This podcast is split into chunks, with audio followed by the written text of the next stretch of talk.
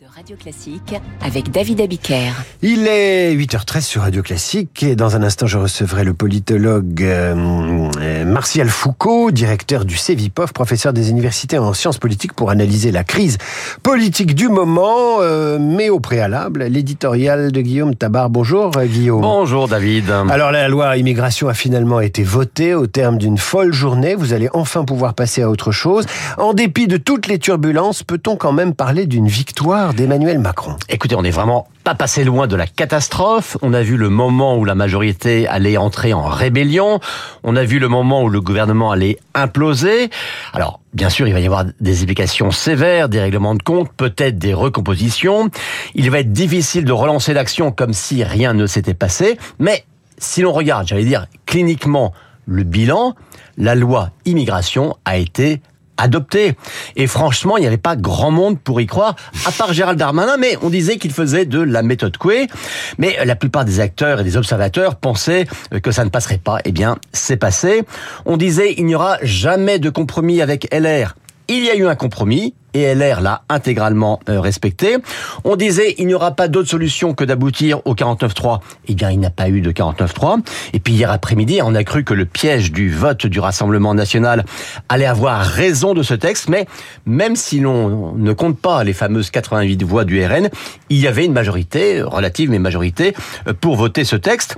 Donc, sans minimiser les conséquences politiques à venir, et avec les dégâts qui, ont, qui seront commis par ce, par ce débat, bien, malgré tout, oui, ce vote est une victoire, victoire politique pour Emmanuel Macron et victoire personnelle pour Gérald Darmanin. Alors, on a parlé de piège du Rassemblement national.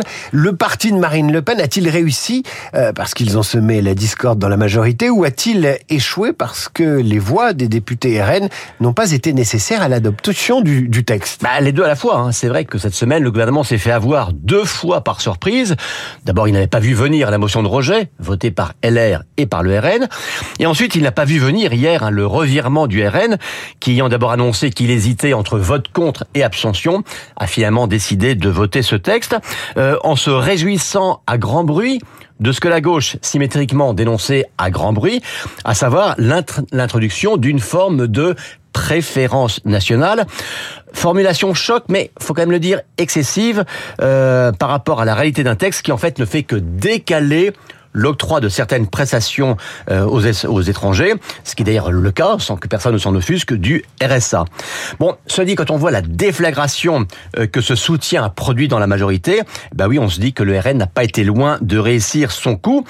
Ça n'a pas été totalement le cas, mais Marine Le Pen, malgré tout, va maintenant se poser euh, en gardienne vigilante et sans doute très exigeante euh, des avancées de ce texte, notamment euh, si certaines dispositions devaient être censurées par le Conseil constitutionnel. Il a quand même manqué 59 voix dans la majorité. Est-ce qu'Emmanuel Macron, un peu comme François Hollande en son temps, a désormais ses frondeurs? Bah Ça, c'est sans doute effectivement la conséquence politique la plus importante de ce vote. Pour la première fois hier, des élus de la majorité ont dit clairement, on dit fortement non au gouvernement et non en se plaçant sur le terrain des principes et des valeurs.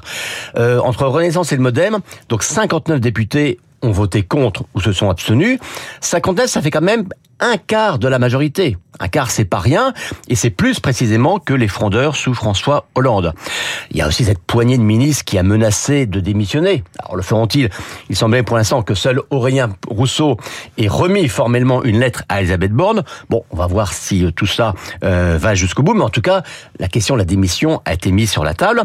On a assisté finalement au réveil du clivage idéologique au sein du camp macroniste. Bah, c'est la mise en échec de ce fameux en même temps. Et ça pèsera certainement sur la suite de l'action gouvernementale. Ça conduira peut-être à des reclassements, euh, ou en tout cas ça va laisser des traces. La majorité est désormais un corps malade.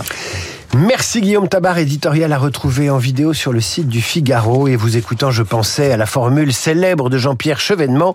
Un ministre, ça ferme sa gueule ou ça démissionne. À demain.